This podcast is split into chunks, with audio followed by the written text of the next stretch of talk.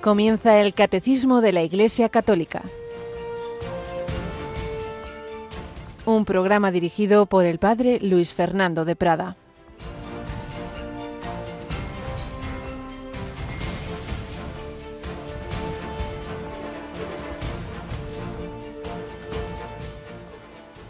Mujer, ¿por qué lloras? Porque se han llevado a mi Señor y no sé dónde lo han puesto. Alabados sean Jesús, María y José, Santa y feliz Pascua de Resurrección. Como bien sabéis, toda esta semana es como esa misma fiesta solemne, la central de nuestro año litúrgico, el núcleo y, y el fundamento de nuestra fe. Cristo ha resucitado, verdaderamente ha resucitado. Y esa celebración solemnísima de la vigilia pascual y del domingo de Pascua forman como un solo día con esta semana, octava de Pascua. Por ello en las misas de esta semana decimos el gloria a Dios en el cielo, no solo los domingos y solemnidades, sino toda esta semana, porque como digo es prolongación de ese día. ¿Y qué hacía Jesús? Pues también mostraba su amor.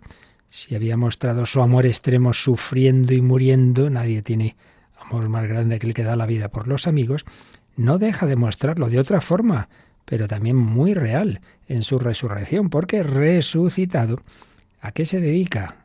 Pues a visitar a sus aquellos que le han amado, que le han seguido, aunque le hayan sido al final varios de ellos infieles y, cobardes y pero desde luego Jesús, dice San Ignacio en los ejercicios, tiene el oficio de consolar y muestra su amor consolando. Y una de las personas que estaba desconsolada era María Magdalena, que esa sí que le fue fiel hasta el final, estaba ahí al pie de la cruz con la Virgen María, con otras mujeres, y ha ido por la mañanita con otras mujeres.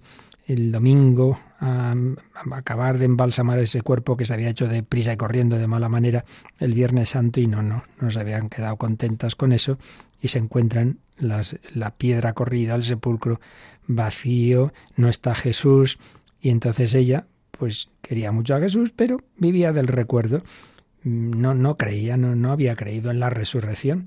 Y entonces busca un cadáver. ¿Por qué lloras? Porque se han llevado a mi Señor y no sé dónde lo han puesto. ¿Cuántas veces lloramos? ¿Cuántas veces estamos tristes dando vueltas a nuestros problemas, encerrados en nosotros mismos y no nos damos cuenta de que lo estamos pensando en eso como si el Señor no estuviera ahí, como si Dios no existiera? Que estás pensando en esto y claro, ¿y qué va a pasar? Y no sé qué. Oye, que en todo esto entra Dios, ¿eh? Y, y parece que nada, que tú solo piensas como si, si todo estuviera aquí de Texas para abajo. Y así está esta pobre.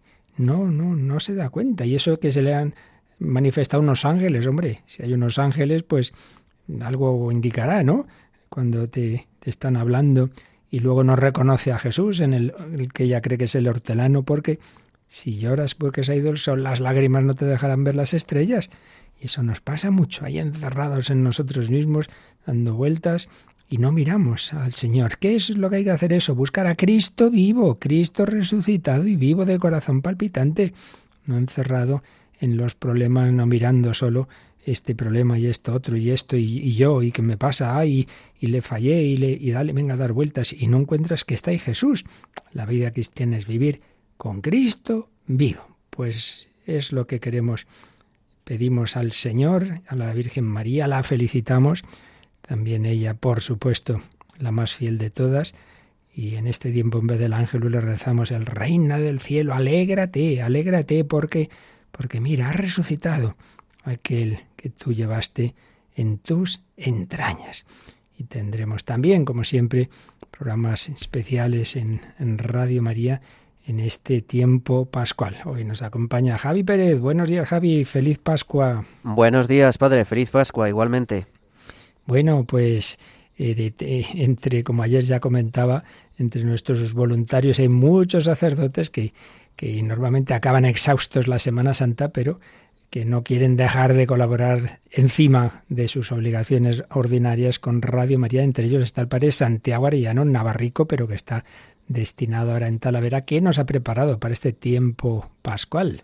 Pues nos ha preparado el espacio eh, o microespacio Nuevo Pentecostés Sacerdotal que se va a emitir todos los días durante este tiempo de Pascua, estos 50 días de Pascua.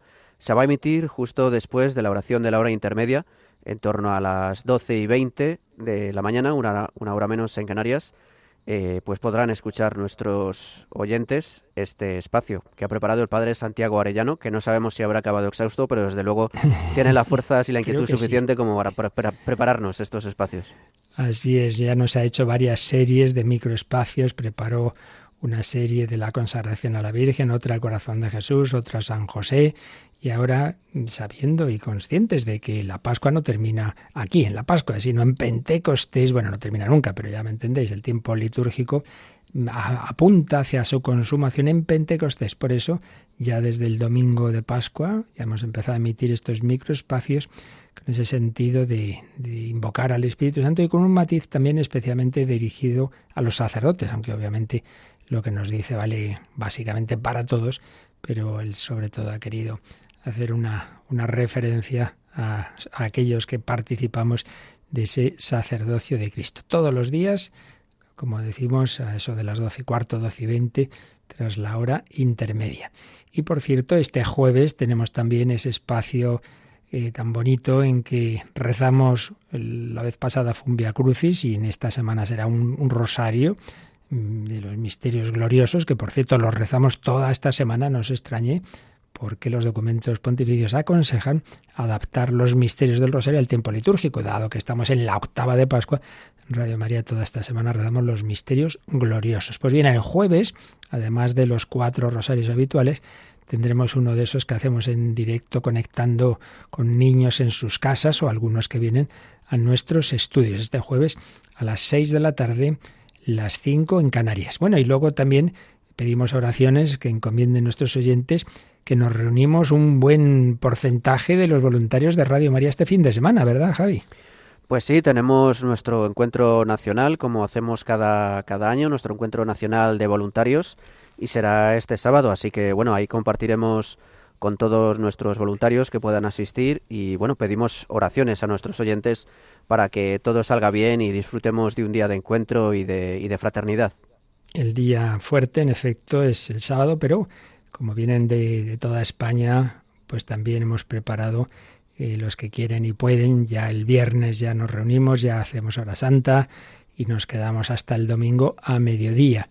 La mayor parte participarán solo el sábado, pero otros muchos, eh, pues como digo, de viernes a domingo y me parece que haremos unos 300 o cerca, eh, lo cual pues es un porcentaje alto de los más de mil voluntarios de, de Radio María. Pues a pedir eh, por todos nosotros para que sigamos y, y, también, pues cada uno de vosotros, queridos oyentes, siendo instrumentos, comuniquen a los demás que hay motivos de la esperanza, de la alegría, que hay mal, que hay sufrimiento, que hay guerras, que hay dolor, que hay enfermedad, sí, sí, pero nada de eso debe quitarnos la esperanza. cuando sabemos que para el que vive con Cristo, el que sufre con Cristo, el que muere con Cristo, hay vida, no vamos a la nada. Y es lo que vivía este matrimonio del que estábamos hablando y seguimos haciéndolo, el matrimonio santo, canonizados a la vez, Luis Martín y Celia Guerín, los padres de Santa Teresita de Lisieux, pues retomamos hoy esa, esa historia de esa familia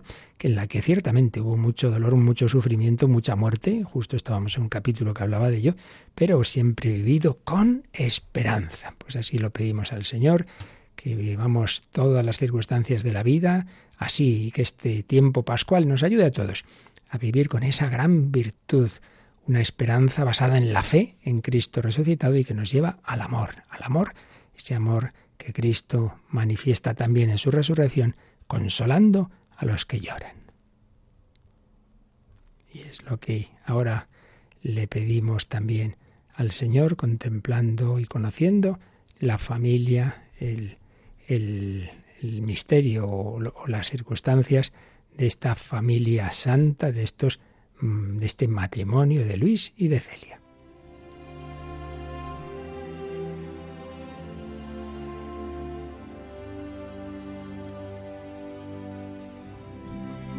Historia de una familia. Nos habíamos quedado en el momento en que una niña, María Melania Teresa, Había nacido el 17 de agosto de 1870 y dada la debilidad de la madre, hicieron como en algunos otros casos habían hecho, encomendarle el, darle la leche, la, eh, la crianza fundamental a una mujer, una nodriza. Eh, no, le, no, le, gustaba nada la idea a Celia, pero mm, por lo que le dijeron, ya estaba, ya digo, pues débil, no tuvo más remedio. Y cuando se quisieron dar cuenta, esta nodriza no lo estaba haciendo bien, la niña no estaba bien y fue tarde para, para salvar a la niña. Se les murió pequeñita y nos habíamos quedado en el dolor de, de esa madre. En una carta a su hermano le escribía, era una hijita tan bonita, tenía unos ojos como no se ven nunca en niños de esa edad. Estaba tan satisfecha de haberla engendrado como si hubiera sido el primer hijo.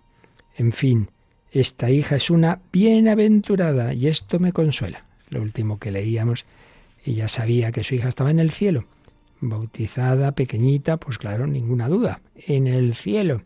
Esta hija es una bienaventurada, los bienaventurados del cielo, lo cual no quiere decir que se quedara tan pancha. En el cristiano se unen pues el dolor humano con la serenidad de la fe y la esperanza. Y de hecho, cuenta también Celinita, la, siguiente eh, desde abajo, la, la penúltima que había nacido, Celina, Celinita es muy cariñosa. Ya comienza a hablar graciosamente. Todos los días yo me quejaba de la pérdida de mi Teresita, esta que había muerto, diciendo, mi pobre hijita. Y entonces Celina venía a colocarse junto a mí, creyendo que hablaba de ella. Ella también por todas partes buscaba a su hermanita. La llamaba la hermana. Bueno, pues comenta el autor de esta obra que estamos siguiendo, el padre Esteban José Piat, que los que no conocían a doña Celia podrían calificarla de insensible, aun sufriendo los grandes contratiempos y estos dolores tan grandes, ¿no? Como era la muerte de, varios hijos, porque ya era la cuarta, que les, se les moría. Pues a pesar de todo, decían, la veían incapaz de echarse a llorar generalmente. Domina también su sufrimiento, que se dedica a sus ocupaciones como si nada sucediera. Realmente no era así claro que lo llevaba por dentro. Pero entre esa forma de ser y, la fe, por supuesto, bueno, eso no la derrumbaba. Y siempre ayudaba a su hermana, esa hermana con la que tuvo siempre tan buena relación, que recordemos era religiosa visitandina de las salesas que decimos. Y también la hermana, como en otras ocasiones, le escribió una carta. Quiero escribirte alguna cosa espero te será fructuosa. La venerable Margarita del Santísimo Sacramento, una carmelita, dice que los santos inocentes tienen gran poder en el cielo, que los niños muertos bautizados forman su corte. El padre Faber declara que integran en la Iglesia Católica una sección aparte en la que Dios es continuamente amado y servido de una manera maravillosa que no podemos conocer, pero que es muy semejante al reino de los ángeles. Y además, añadía, algunos niños no pertenecen sino solo a Dios, tales son los que Él retira del mundo. Estos aman más a su madre en el cielo que los otros niños. Estas madres son bienaventuradas por haber tenido tales hijos, a los que llamamos las flores primaverales de Dios.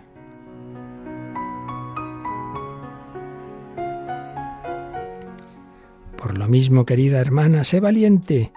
Tus hijos queridos están allá arriba, en compañía de todos los santos, y rodean el trono del Cordero, llenos de júbilo por haber dejado este mundo sin haber conocido los peligros. y la propia Celia escribía, Cuatro de mis hijos están ya bien colocados también los otros irán al reino celestial cargados de más méritos, porque habrán peleado durante más largo tiempo.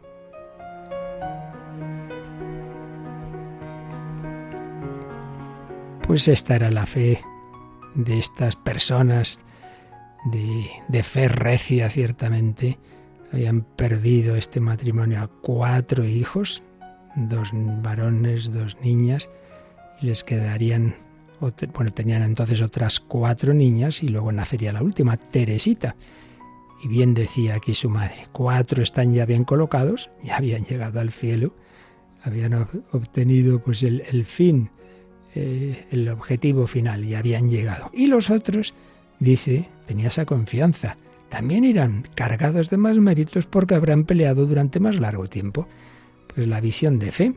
Estamos en esta vida el tiempo que Dios quiera, o muy poquitos días, como esos que habían muerto, o meses, o más largo tiempo, en un caso o en otro, con ese destino del cielo y habiendo hecho lo que hay que hacer, sea morir prontito o sea haber estado luchando por el reino de Dios. Aceptemos esos planes misteriosos de Dios. Dios sabe más. Nadie podía imaginar que el Maestro Jesús de Nazaret de repente de haber entrado en Jerusalén triunfante, aclamado por todos, no, no le quedaban sino cinco escasos días de vida de repente esa muerte trágica, trágica, condenado por el Sanadrín. Bueno, pues menos todavía imaginaban que al tercer día iba a resucitar. Dios sabe más, fiémonos de Él. Todo está en sus manos. No vivamos como si Dios no existiera. No lloremos como María Magdalena pensando que Cristo es un cadáver viviendo de recuerdos. Él está vivo. Cristo resucitado y vivo de corazón palpitante nos acompaña en todos los momentos de nuestra vida, gozosos o dolorosos, iluminados por la fe de los misterios luminosos, esperamos por la misericordia de Dios llegar a los gloriosos.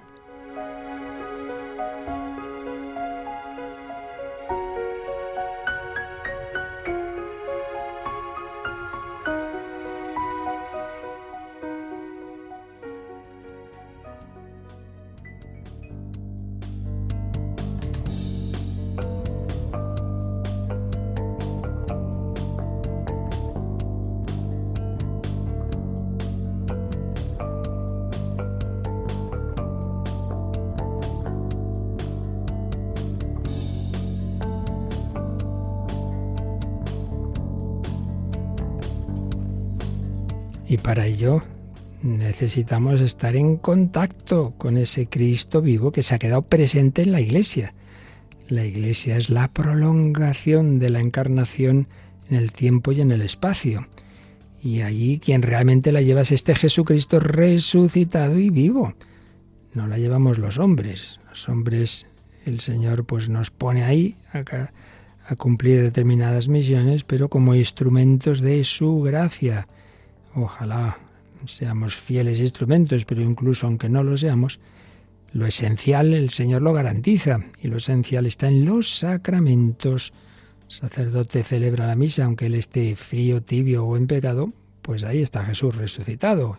Y también Jesús bautiza y perdona los pecados, etcétera, etcétera. Bueno, pues estamos tratando del sacramento rey, del más importante, la Eucaristía. Y estábamos ya en el cuarto bloque el cuarto gran apartado que dedica el catecismo a este sacramento, que es la celebración litúrgica de la Eucaristía. Y en concreto, en un subapartado en el que íbamos viendo, hombre, de una manera sencilla y breve, pero lo esencial de cada parte de la misa. El apartado que se titula El desarrollo de la celebración. Habíamos hablado, en primer lugar, de esa asamblea que celebra la Santa Misa, todos se reúnen y cómo esa celebración está presidida por el obispo o el presbítero que actúan siempre in persona Christi Capitis, porque realmente quien celebra, el actor principal, dice el catecismo, es Jesucristo mismo, pero a través de esa persona a la que él ha consagrado, el obispo o el presbítero, y luego todos tomando parte activa, dice ese número primero de este apartado, el 1348. Luego Después de unas primeras oraciones viene la liturgia de la palabra. Ya veíamos como todo esto, los primeros relatos que hay de las celebraciones eucarísticas básicamente ya recogen lo que hacemos ahora.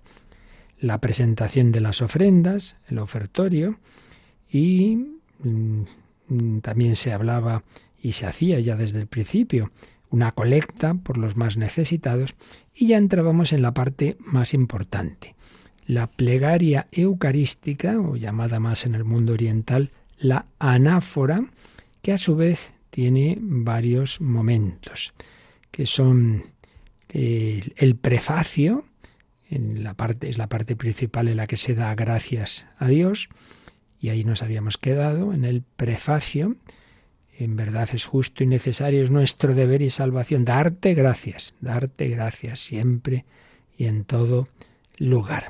Y luego ya entramos en lo, en lo central, que va a ser la consagración del pan y del vino antes ofrecidos, la consagración, su transformación en el cuerpo y la sangre del, del Señor. Y ello, pues, mm, empieza por invocar al Espíritu Santo, lo que se llama la epíclesis, una palabra griega.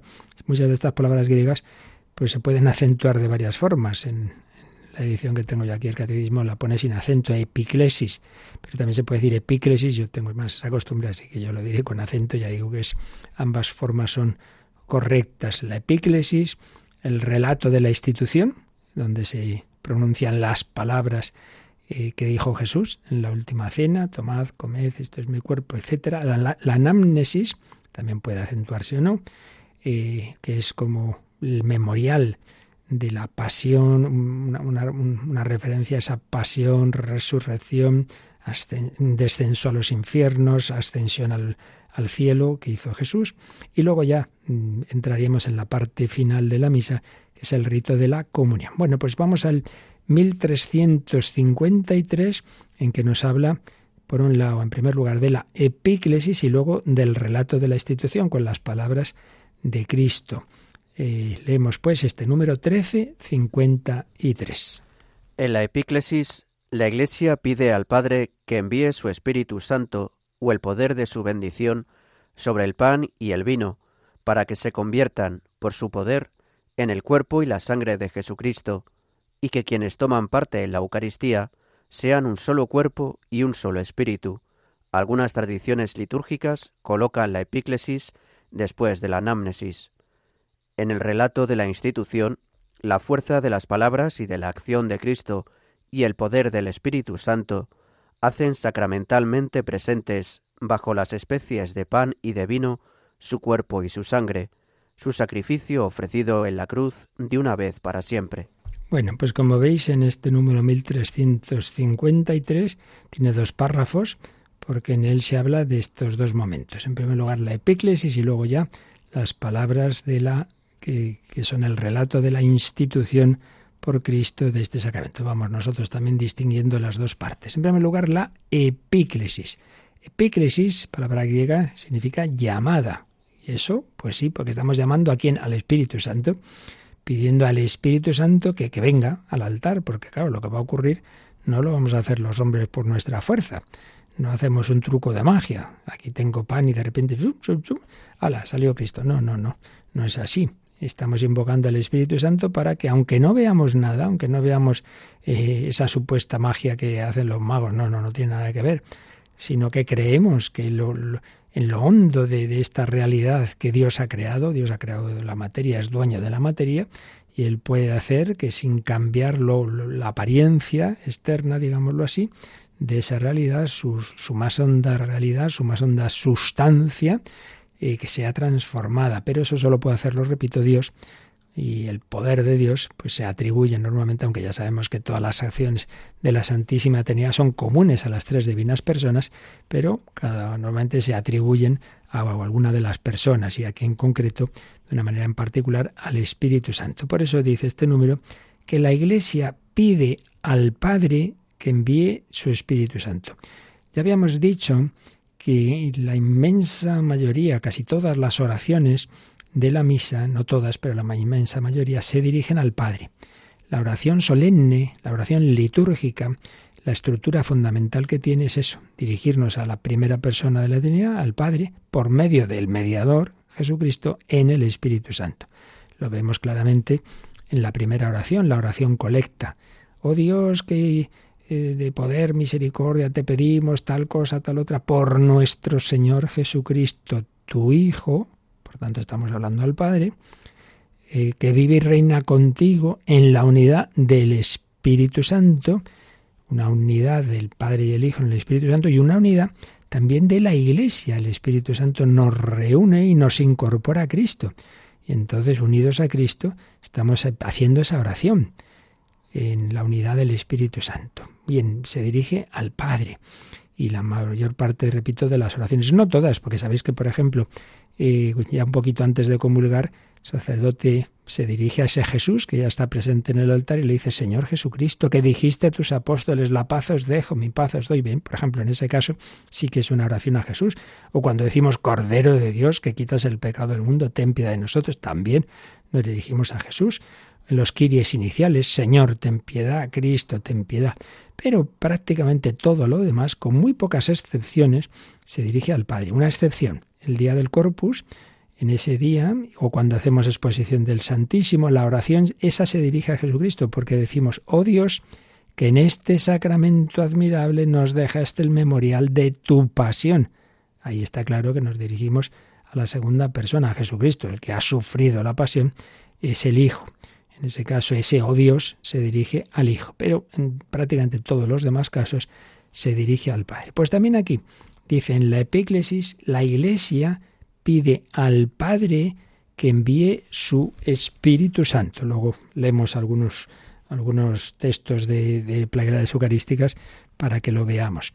Dice, para que envíe su Espíritu Santo o el poder de su bendición, porque en el canon romano, en la primera de las plegarias eucarísticas, la, la, que se usó durante varios siglos únicamente esta, se habla, se dice así, ¿no? Envía el poder de su bendición, se le pide al Padre sobre el pan y el vino para que se conviertan por su poder, no por nuestras industrias, en el cuerpo y la sangre de Jesucristo. Pero también añade este número que también se le pide al Espíritu Santo que quienes toman parte en la Eucaristía sean un solo cuerpo y un solo espíritu. Y dice que algunas tradiciones litúrgicas colocan la epíclesis después de la anánesis. Bueno, y antes y después de, de la consagración también. Es decir, que hay dos epíclesis en realidad. La primera es esta en la que decimos que invocamos al Espíritu Santo para que lo que a continuación vamos a hacer, que es decir las palabras de Cristo, esas palabras de Cristo que va a pronunciar el sacerdote, por la fuerza del Espíritu Santo, hagan esa transformación, esa transustanciación del pan y vino en el cuerpo y la sangre de Cristo. Es la primera transformación que se pide. Pero es verdad que luego después de la consagración hay otra segunda epíclesis en la que lo que se pide es no la transformación del pan y vino, sino de todos los que estamos allí, para que el Señor también a nosotros nos transforme, nos vaya cambiando, nos vaya dando un corazón como el de Cristo, nos vaya uniendo a Él y al unirnos a Él, unirnos entre nosotros. Por eso dice que se pide que quienes toman parte en la Eucaristía sean un solo cuerpo y un solo espíritu. Como digo, enseguida leemos algunas de esas oraciones para que lo veamos en concreto. Pero antes, Javi, vamos a leer, aquí nos aconseja casi siempre el catecismo, mirar algún número de otra parte del catecismo que tenga que ver con lo que estamos hablando. Y en efecto, cuando habíamos tratado en el credo de las tres divinas personas, y habíamos llegado a la parte del Espíritu Santo, la tercera parte del credo, ahí ya se había mencionado esta palabra de la epíclesis. Por eso nos dice el catecismo que releamos ese número en el que lo habíamos hecho, el 1105. Vamos con él.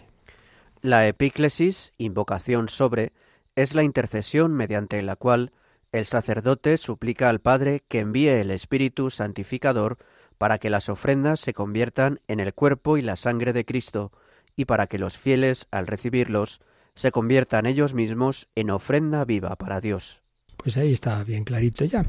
Nos ha dicho la traducción de la palabra invocación sobre, pues decían invocación, invocación es la palabra que tiene el mismo componente que llamada, vocar es llamar, invocación sobre, invocar sobre el pan y vino o sobre las personas que están en la misa, invocación sobre, epíclesis, la intercesión mediante la cual el sacerdote suplica al Padre que envíe el Espíritu Santificador. ¿Para qué? Las dos cosas que hemos dicho. Primero, para que las ofrendas se conviertan en el cuerpo y la sangre de Cristo. Y segundo, para que los fieles al recibir esos dones, recibir la comunión, se conviertan ellos mismos en ofrenda viva para Dios. Claro, o sea, el fin de la, de la misa en definitiva es eso, que nos seamos también nosotros transformados y si estamos ofreciendo el pan y el vino es para que también nosotros nos ofrezcamos como Cristo se ofreció al Padre. Realmente todo maravilloso, todo misterio eh, que nos supera, porque esto es, pues es el núcleo de, la acción de Dios en, en, el misterio pascual de Cristo, que se hace presente en la Eucaristía. Todo un milagro, un milagro de los milagros que se realiza cada día en el altar. Pues vamos a darle gracias al Señor y a pedir que sepamos vivir y aprovechar este inmenso regalo, esta ofrenda de amor que nos ha dejado el Señor Jesús, que vivamos siempre con ese espíritu eucarístico de adoración, de alabanza, de acción de gracias.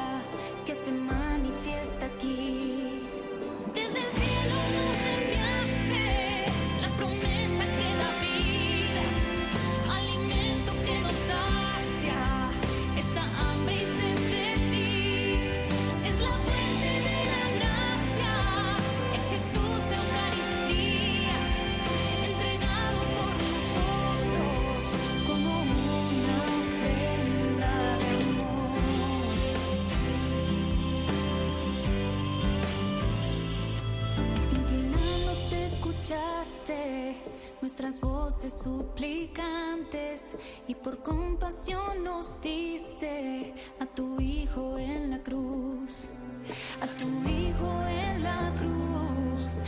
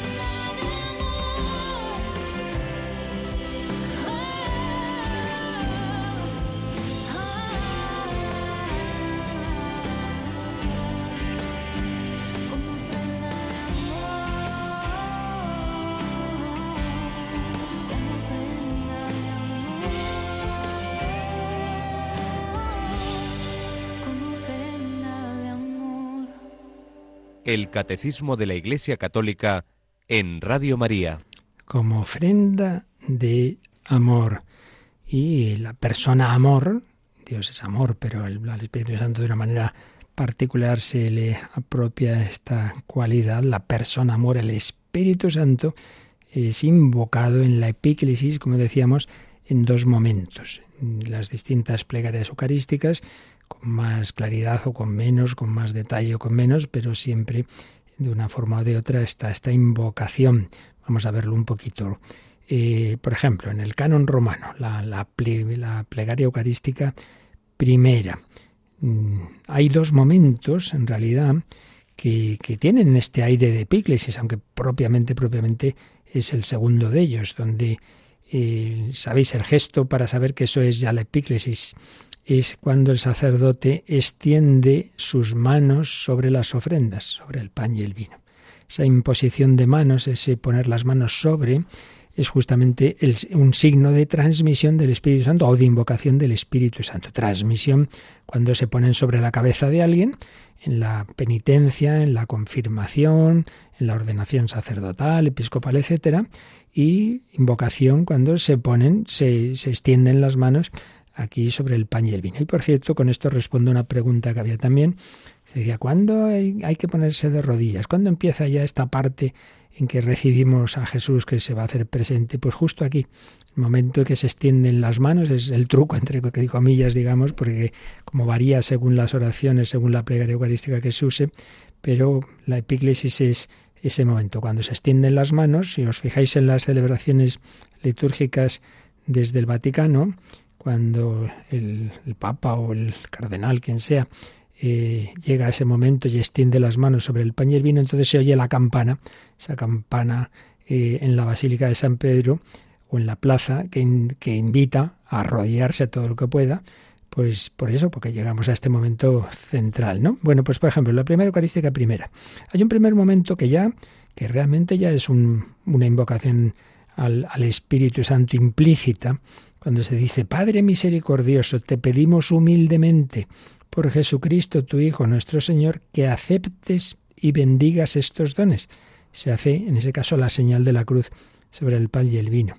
Este sacrificio santo y puro que te ofrecemos ante todo por tu iglesia santa y católica, etcétera. Pero luego, después, poquito después es cuando ya propiamente se extienden las manos y se dice, bendice y santifica esta ofrenda, Padre. ¿Veis? Bendice y santifica. ¿Quién santifica? El Espíritu Santo.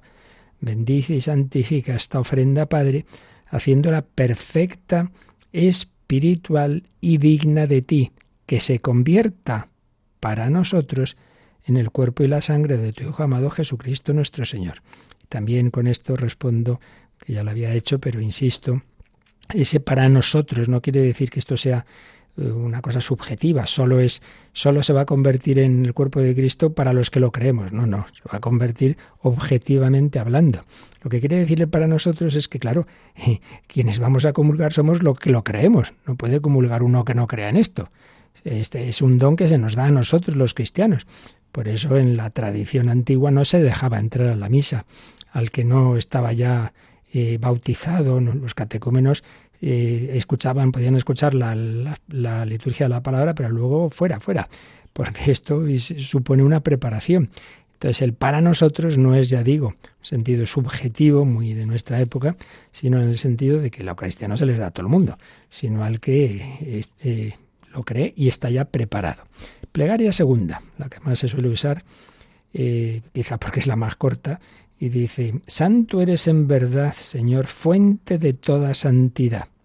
Por eso te pedimos que santifiques estos dones con la efusión de tu Espíritu, de manera que se conviertan para nosotros en el cuerpo y la sangre de Jesucristo nuestro Señor. ¿Veis? Aquí vemos muy clara la dinámica. Se invoca al Dios que es santo, porque a fin de cuentas lo que ¿qué es es la santificación, pues pues hacernos semejantes al único que es santo. Bueno, y eso es lo que va a pasar también con el pan y el vino. Lo que es algo material, pues en su sustancia más honda van a ser el, cuerpo del Hijo de Dios hecho hombre. Entonces eso se lo pedimos al Espíritu Santo, Santo eres en verdad, Señor, fuente de toda santidad. Por eso te pedimos que santifiques tres veces. Está la palabra santo, santificar, santidad. Te pedimos que santifiques estos dones con la efusión de tu Espíritu, de manera que se conviertan para nosotros, en el sentido que antes hemos dicho, en el cuerpo y la sangre de Jesucristo nuestro Señor. Esta es la epíclesis de la plegaria segunda. Pero vamos a ver la segunda epíclesis que os he dicho, la que se hace ya después de la consagración. Pues en esta plegaria se dice así, te pedimos humildemente que el Espíritu Santo congregue en la unidad a cuantos participamos del cuerpo y sangre de Cristo. ¿Veis? Se vuelve a invocar al Espíritu Santo, se le pide al Padre que el Espíritu Santo actúe, ahora ya no para transformar el pan divino, que ya lo ha hecho, sino a nosotros. ¿Cómo? Pues congregándonos, uniéndonos a todos los que participamos de esa de esa comunión, de ese cuerpo y sangre de Cristo. Vamos a la plegaria tercera, plegaria eucarística tercera, esa que, que esto que os decía yo, que yo de monaguillo sabía que había que tocar la campana, si era la plegaria eucarística tercera cuando el sacerdote decía, y congregas a tu pueblo sin cesar para que ofrezcan tu honor un sacrificio sin mancha desde donde sale el sol hasta el ocaso. Que por cierto ya vimos que esto hace referencia a una de las profecías de la Eucaristía en el profeta Malaquías, capítulo 11, si no recuerdo mal. O primero, o 1.11, no me acuerdo ahora muy bien. Bueno, desde donde sale el sol hasta el ocaso. Y después de esa expresión, de desde donde sale el sol hasta el ocaso, empieza la epíglesis. Por eso, Padre, te suplicamos que santifiques por el mismo Espíritu estos dones que hemos separado para ti, de manera que se conviertan en el cuerpo y la sangre de Jesucristo, Hijo tuyo y Señor nuestro, que nos mandó celebrar estos misterios. ¿Veis? Te suplicamos que santifiques por el mismo Espíritu estos dones de manera que se conviertan, claro, el que va hacer esa conversión, esa, esa transformación, pues es Dios, es el Espíritu Santo. Y luego, después de la consagración, ¿dónde está la segunda epíclesis, la epíclesis sobre nosotros? Que Él, bueno, antes dice, fortalecidos Dirige tu mirada sobre la ofrenda de tu iglesia y reconoce en ella la víctima por cuya inmolación quisiste devolvernos tu amistad, para que, fortalecidos con el cuerpo y la sangre de tu Hijo, y llenos de su Espíritu Santo, formemos en Cristo un solo cuerpo y un solo espíritu. De nuevo la idea de la unidad, pero añade, que Él nos transforme en ofrenda permanente. O sea, pedimos al Espíritu Santo que nos llene, llenos de su Espíritu Santo, y así formemos en Cristo un solo cuerpo y un solo espíritu, y que como Cristo seamos ofrenda permanente, que nuestra vida esté ofrecida. Plegaria Eucarística cuarta, Epíclesis primera. Por eso, Padre, te rogamos que este mismo Espíritu santifique estas ofrendas para que se conviertan en el cuerpo y la sangre de Jesucristo nuestro Señor y así celebremos el gran misterio que nos dejó como alianza eterna. Y luego después de la consagración, dirige tu mirada sobre esta víctima que tú mismo has preparado a tu iglesia y concede a cuantos compartimos este pan y este cáliz que, congregados en un solo cuerpo por el Espíritu Santo, seamos en Cristo víctima viva para el avance de tu gloria. Veis, cambian las palabras, pero las ideas son las mismas. Siempre está la idea de la unidad. El Espíritu Santo nos une en ese cuerpo de Cristo que, vamos a, a comulgar. Entonces, si me uno a Cristo, nos unimos entre nosotros, congregados en un solo cuerpo por el Espíritu Santo. Pero por otro lado, si yo me uno a Cristo, que está ofrecido al Padre y que es víctima de su propio sacrificio, entonces seamos en Cristo víctima viva para alabanza de tu gloria. Seamos víctima viva u ofrenda permanente que hemos dicho en otra plegaria. ¿Veis? Pues esta es la epíclesis, sea la epíclesis previa a la consagración, para que realmente ocurra esa consagración, para que se transforme el pan y vino en el cuerpo y la sangre de Cristo, sea la epíclesis posterior a la consagración, que esa se dirige, la invocación al Espíritu Santo, se dirige a pedirle que los que seamos transformados somos los que estamos ahí, los que estamos en esa celebración. Pues este es el primer párrafo del número 1353 sobre la epíclesis o epiclesis, esa llamada, esa invocación al Espíritu Santo. Pero el segundo párrafo, que ya solo nos da tiempo a empezar un poquito a comentar, nos habla, claro, que después de esa invocación al Espíritu Santo ya entramos en, en, el momento en el que vamos a decir las mismas palabras que dijo Jesús en la última cena. Vamos a hacer ese relato de lo que ocurrió, pero no como un mero recuerdo histórico, sino porque Jesús dijo, haced esto en memoria mía, en conmemoración mía. Entonces, haced esto. O sea, va a ocurrir eso. No simplemente nos acordamos de lo que pasó, no. Es un relato de la institución, pero que por la fuerza de las palabras de Cristo y por ese Espíritu Santo que acabamos de invocar, van a realizar eso mismo que pasó por primera vez en la última cena. Entonces leemos de nuevo, Javi, este segundo párrafo del número 1353. En el relato de la institución, la fuerza de las palabras y de la acción de Cristo y el poder del Espíritu Santo hacen sacramentalmente presentes, bajo las especies de pan y de vino, su cuerpo y su sangre, su sacrificio ofrecido en la cruz de una vez para siempre. Bueno, pues aquí a lo tonto, en un parrafito, se dicen cosas teológicas muy fuertes que iremos analizando. Relato de la institución. Dice que en este relato la fuerza de las palabras y de la acción de Cristo y el poder del Espíritu Santo, ya el próximo día, si Dios quiere, os explicaré que detrás de esto ha habido una, un, siempre hay un tema teológico de hasta qué punto, y lo más importante es la invocación del Espíritu Santo, son las palabras de Cristo. Ya anticipo que es lo segundo, lo esencial son las palabras de Cristo, pero claro, palabras de Cristo evidentemente está siempre unido al Espíritu Santo, o sea, no hay que contraponer. Pues aquí lo dice. De hecho, unidas las dos cosas, ¿no? La fuerza de las palabras y de la acción de Cristo y el poder del Espíritu Santo. Pues bien, estas dimensiones hacen sacramentalmente presentes bajo las especies de pan y de vino, se llama especies, pues esa apariencia física, que es que como tal sigue igual, nosotros no notamos ningún cambio externo, eso son las especies, pero la sustancia, lo, lo hondo de esas especies ha cambiado. Esa es nuestra fe. Nosotros creemos que el dueño de la materia y el creador de la materia. Bueno, también es que cuando dudamos de estas cosas uno dice, pero vamos a ver, pero vamos a ver. Todo el mundo se cree aunque sí no deja de ser una teoría muy seguida, pero vete tú a ver si cambia un día. Pero bueno, que nadie pone pegas a pensar que este universo increíblemente grandísimo, y no digo infinito porque no es infinito, pero inmenso, inmenso, inmenso, inmenso, en que nosotros la, Tierra nada es una, una, motita de polvo comparada. Todo el mundo se lo cree, que eso al principio de todo estuvo concentrado en un punto mínimo de una densidad alucinante que estalló y de ahí sale todo el universo, el famoso Big Bang.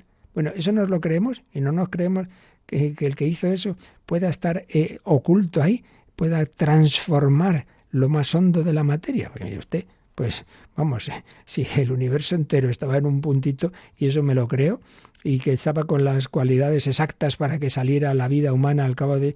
Eso me lo creo y no me creo que nuestro Señor Jesucristo pueda actuar en el pan y el vino. Bueno, pues eso, la fuerza de las palabras y de la acción de Cristo y el poder del Espíritu Santo hacen sacramentalmente presentes bajo las especies de pan y de vino su cuerpo y su sangre, pero no solo a Jesús como, como tal, sino también su sacrificio ofrecido en la cruz de una vez para siempre. Esto ya lo veremos. ¿Cómo se puede entender que, que se renueva el sacrificio de Cristo? Que ocurrió una sola vez. Cristo solo murió una vez, pero por otro lado se hace presente en cada misa. Todo llegará. Pero de momento aquí está la afirmación. En el relato de la institución, la fuerza de las palabras y de la acción de Cristo y el poder del Espíritu Santo que hacen presente. Pues hacen sacramentalmente presente el cuerpo y la sangre de Cristo y su sacrificio ofrecido en la cruz de una vez para siempre el día, la noche en que iba a ser entregado, nuestro Señor tomó pan, pronunció la bendición y dijo, tomad y comed todos de él, porque esto es mi cuerpo, que será entregado por vosotros. Este es el cáliz de mi sangre, de sangre de la alianza nueva y eterna, será derramada por vosotros y por muchos para el perdón de los pecados. Y el catecismo nos sugiere que anticipemos uno de esos números en donde se explicará más todo esto, pero bueno, por lo menos, aunque ya dentro, cuando lleguemos lo explicaremos, vamos a, terminar hoy la catequesis leyendo ese número que viene un poquito después, que es el 1375. Mediante la conversión del pan y del vino en su cuerpo y sangre, Cristo se hace presente en este sacramento. Los padres de la Iglesia afirmaron con fuerza la fe de la Iglesia en la eficacia de la palabra de Cristo y de la acción del Espíritu Santo para obrar esta conversión. Así, San Juan Crisóstomo declara que no es el hombre quien hace que las cosas ofrecidas se conviertan en cuerpo y sangre de Cristo, sino Cristo mismo, que fue crucificado por nosotros. El sacerdote, figura de Cristo, pronuncia estas palabras, pero su eficacia y su gracia provienen de Dios. Esto es mi cuerpo, dice. Esta palabra transforma las cosas ofrecidas. Y San Ambrosio dice respecto a esta conversión, estemos bien persuadidos de que esto no es lo que la naturaleza ha producido, sino lo que la bendición ha consagrado, y de que la fuerza de la bendición supera a la de la naturaleza, porque por la bendición la naturaleza misma resulta cambiada. La palabra de Cristo, que pudo hacer de la nada lo que no existía, no podría cambiar las cosas existentes en lo que no eran todavía, porque no es menos dar a las cosas su naturaleza primera que cambiársela preciosas y, profundas palabras de San Ambrosio, un poco en la línea de lo que os decía antes.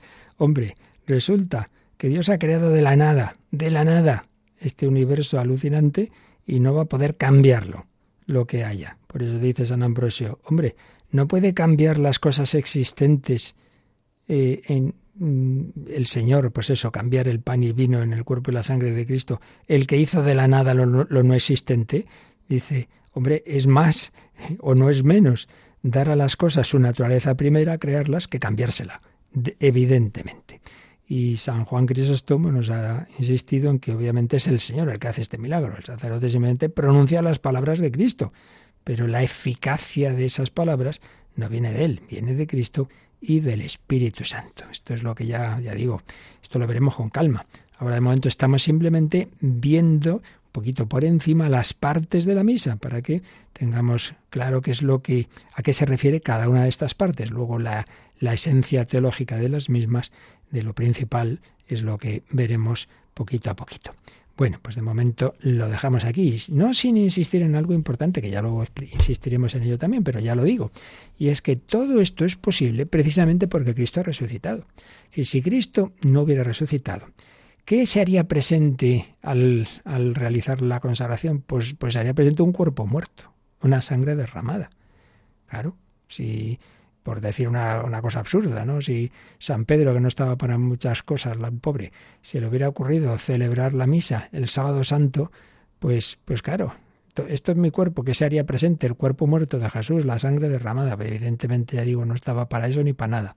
Eh, porque la Eucaristía solo tiene sentido porque Cristo está vivo, resucitado. Se hace presente un viviente, Cristo vivo, Cristo resucitado y vivo. Pero eso sí, con ese cuerpo que ha querido conservar las llagas, ese cuerpo que se inmoló en la cruz por nosotros, esa sangre que fue derramada, pero que ahora están unidos, cuerpo y sangre, en, ese Cristo vivo, Cristo vivo, Jesús resucitado y vivo, es quien celebra la Eucaristía a través del sacerdote. Bueno, se nos ha ido el tiempo, así que casi mejor hoy, si tenéis consultas, mandarlas al correo electrónico y nos quedamos contemplando a ese Jesús resucitado, al, que vieron los apóstoles, la Magdalena, etcétera, pero no nos olvidemos, aunque no lo veamos con nuestros propios ojos, es Él, es Él el que está presente.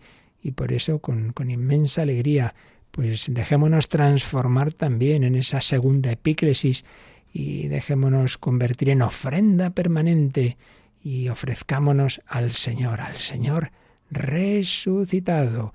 Oímos esta bella secuencia pascual que nos habla de ese Cristo resucitado y luego os doy la bendición.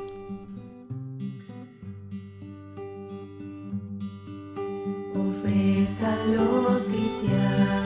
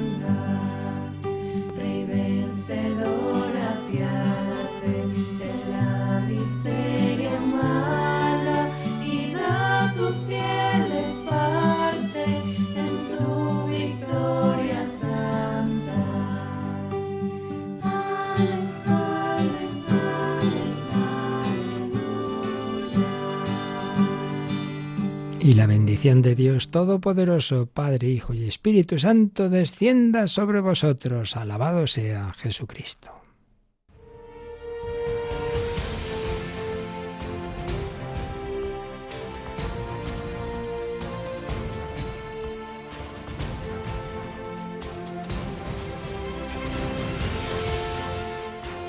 Han escuchado en Radio María el Catecismo de la Iglesia Católica